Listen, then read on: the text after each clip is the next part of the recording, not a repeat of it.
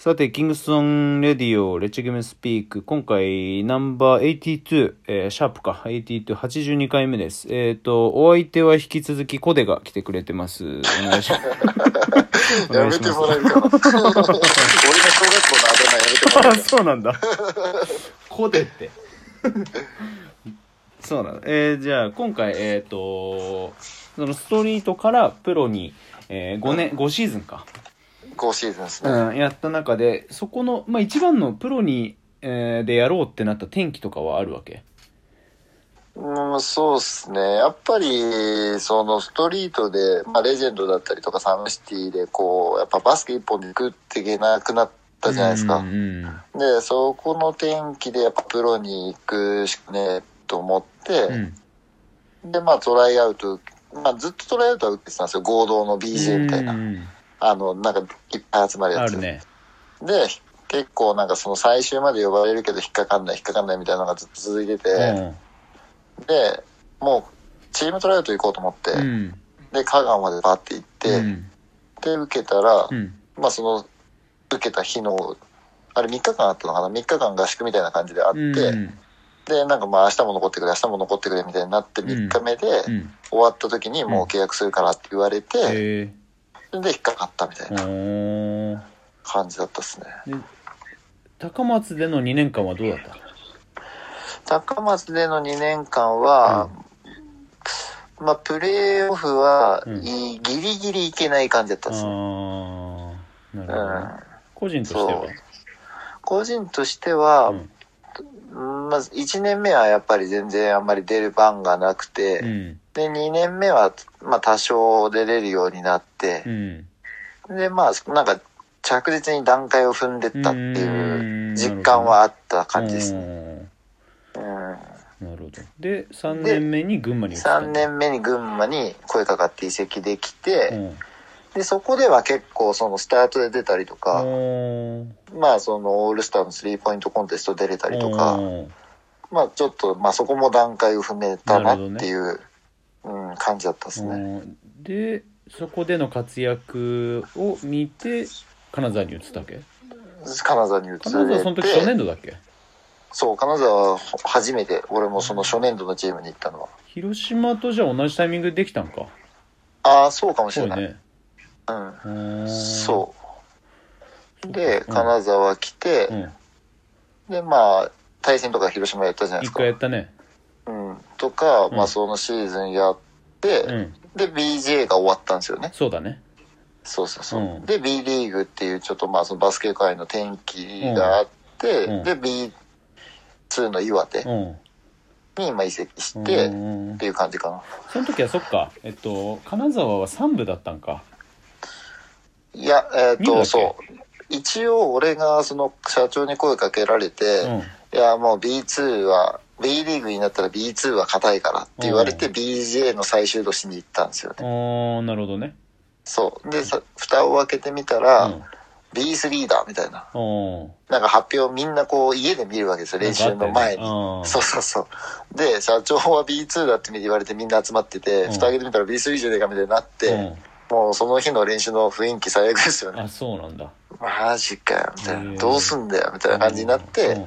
まあまあ、でもそこでまあいろいろみんな話し合って、うん。まあやれることは変わらんから、まあそうだね。とりあえずこのシーズンはしっかりやろう、みたいな。うん。で、まあそこから、まあ、俺は移籍して、うん。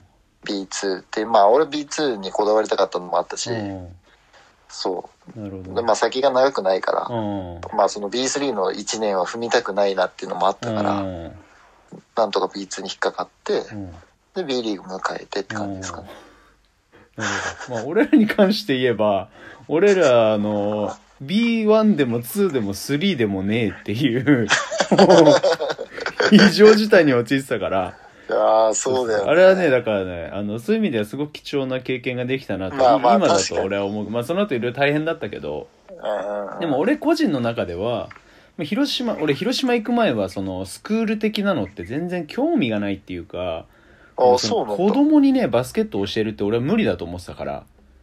へーだからそのプロ志向とか、えーとうん。同じそのなんだろう上を目指してやってるみたいなやつらだったらその、まあ、熱量的な部分とか強度とかっていうのはあなるれできるけどうん。子供ってじゃあその集中力もどうだかわかんないし。そもそも興味があるのかどうかとかもわかんないしっていうのがどうなんかなと思ってたけどでも広島行ってアカデミーでちっちゃい子たちとか、まあ、それこそ未就学児から、あの高校でちょっと次花咲かせたいですっていういろんな子たちにこうアプローチすることであなんかこう面白いなっていうのは感覚はね、うん。あの埋めたんよ。ああ、そこで、あれなんだ。そうそう。それがあったから今スクールを俺がやってるっていうのは結構あるよね。ああ、なるほどうね。んだからそこの接し方が分かったっていうか自分のそうそうそう。なんかコーチとプレイヤーじゃなくて俺も今のスクールとかではよく言うけども基本的にそのこう立ち位置はコーチみたいな形だけれども基本的にはもうフラットだからみんなだから俺がそのうんみんなよりあの知ってることが多かったり練習メニューだったりとかを組んでるだけで一緒にじゃあ上手くなりましょうっていうので言えなるばほどね。プレイヤー目線で言えばみんな一緒だからさなるほどそう。そうそうだからだから一緒にプレイもしてるんだ。そうそうそうだからほぼ一緒のメニューしながら教えてるんだと。うん、でそれをデモンストレーションしてうんうんうん。ってなればじゃあ自分ができないことを目の前にできてる人がいてどうやったらいいのかのヒントをくれる方がただ腕組みしてとか、ただ座ってみて何かやってるよりは全然説得力あるだろうなと思って、そうっすね。ん。そうそうそう。だからねそっちを今やってて。まあでもだからプロでやってるやつらと一緒にワークアウトしたりする時もあるけど、うん。でも楽しさは俺は変わんないね。なるほど。う。ん確かに、説得力はやっぱできた方がありますよね。そうそうそうそう間違いなく。うん特にスキルトレーニングに言えばで関して言えばそうじゃんチームマネジメントは違うよ、それはちょっと、うん。ううんんだけどそこのスキルに特に育成年代のスキルにタッチするんだったら、うん。うん、明らかに図抜けてそこはできてないと、ううんん。俺がじゃあ例えばあの逆の自分のあの子供がスクールまあ何でもいいけど別にサッカーでも何でもいいけど行った時に、その行ってるやつができねえで、そ まあのやれやれ言ってたらこいつ頭おかしいんかなって俺は思うから。まあそうだよね。そうそうそう確かに。それはあると思う。だってめっちゃだから自分がじゃあダイエットしたいって言って行ったジムのトレーナーが全員デブだったらさ「いやおめえらまず痩せろよ」ってなるじゃん 説得力ねえよっつって。そうそうそうそれがねでも日本だと結構そういうのってなあなあで済ませちゃえてるっていうか、ねうん。まあ超乱暴な言い方したらそこのバスケのスクールに関してのカスタマーリテラシーは低いから、うん、うん。だからそのバスケ上手くなることよりもそこのコミュニティにまあ自分の子供がいることの方がうん。なんだろううまく極論上手くなってもならなくてもどっちでもいいみたいな。ああ、なるほど。っっていうケースは少なくないんよ。でそれが悪いとは思わないけれどもただバスケット上手くなるのとは全く別のベクトルだからさ、うん。うん。そういう場所には俺はしたくはないな。したくはないっていうかするつもりはないからさ。うん。だからうまい今うまいかどうかじゃなくてどれだけ上手くなりたいかで、えー入るか入らないかを判断してもらってるからはいはうんい。そうですね。まあ、ずいぶん話はそれたけど、まあ、その プレ、えープロのキャリアの中で一番こう良かった思い出みたいなのってあったりする？うーん、良かった思い出か。逆にその総合的に見てさっきのそのストリートないしレジェンドだと結構苦しかったって言ったのと似たような形でこうプロのいや、俺はね、うん結構なんかその、なんて言うんだろう。俺もプロでも結構きつかったんですよね。例えば、その、まあ、群馬でオールスターのスリーポイント出て、うん。まあ、その、スリーポイントランキングも上位に、6位だ、リーグで6位だったかな、うん。にいて、うん。まあ、終わって、それ評価されて金沢行って、うん。で、金沢も終わった年にも、うん。その、スリーポイントランキング、俺今度は2位になったんですよ、リーグで。い、まあ、いわゆる BJ リーグの2位だから、日本でいう2位ですよね。あ日本リーグでいう。あで、そこで評価されて岩手行ったんですよ。う。ん。で、岩手もその評価されて行ってるから、まあ、うん。立ち位置的には高いはずなんだけど、まあ、なかなか試合に出れないと。うん。で、まあ、そこでも特別指定とかが B リーグあったから、うんそれでベンチも外されたりとか、うん。今までにこうない経験をそこで知っているわけですよね。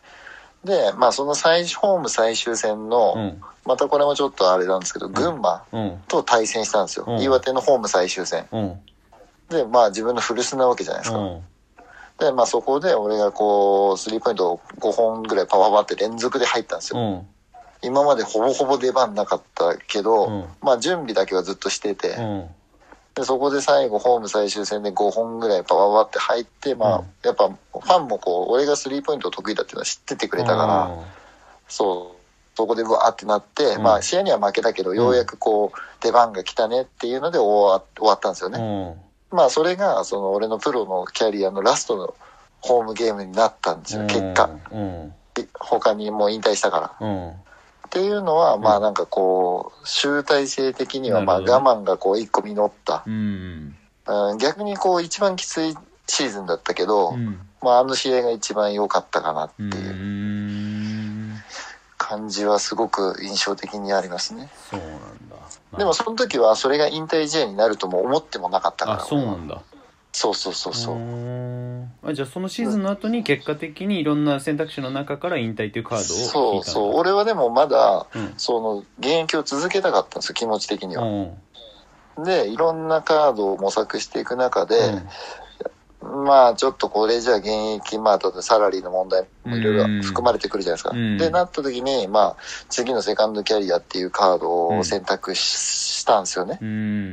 うんだからその時に、あ結果あれが最終試合で良かったなっていうう風にな、まあ自分の中でなったっうん。ていうとこですかね。なるほどね。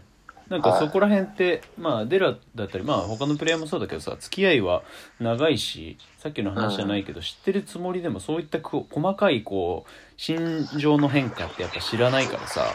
そうですね。うん。うん。それはなんかちょっとあれだな。なんか新たな発見だったなそうなんですようん。意外とね、意外となんかそういう、俺結構うん順風満帆に来てるように見えるけど、結構辛い感じですね。なるほどね自分の中ではね。うんじゃあちょっとその次のエピソードで今やってる3倍の方に話を進めたいので、OK です。お願いしますはい。